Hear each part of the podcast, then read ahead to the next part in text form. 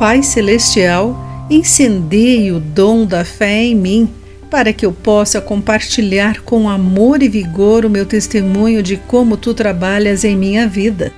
Olá, amigo do Pão Diário, muito bem-vindo à nossa mensagem do dia. Hoje vou ler o texto de M. Borcher Pai com o título Confiar em Deus.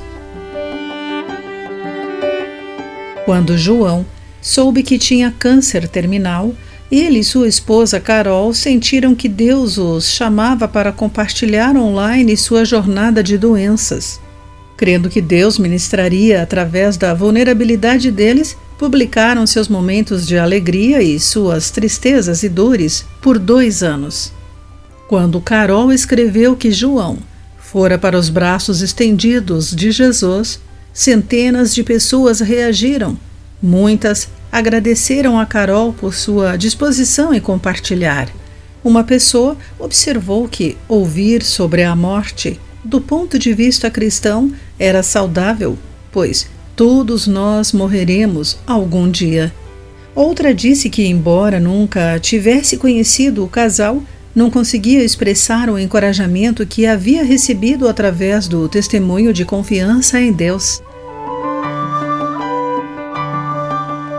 Embora João às vezes sentisse dores insuportáveis, ele e Carol contaram sua história para demonstrar como Deus os sustentava sabiam que seu testemunho daria frutos para Deus, e quando as palavras de Paulo a Timóteo quando sofreu, pois conheço aquele em quem creio e tenho certeza de que ele é capaz de guardar o que me foi confiado até o dia de sua volta. 2 Timóteo capítulo 1, versículo 12.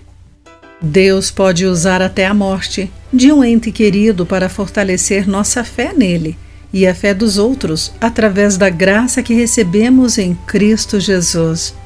Se você estiver enfrentando angústia e dificuldade, saiba que Ele pode trazer o conforto e paz.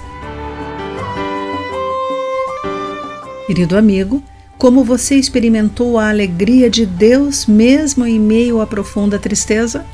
Pense nisso. Aqui foi Clarice Fogaça com a mensagem do dia.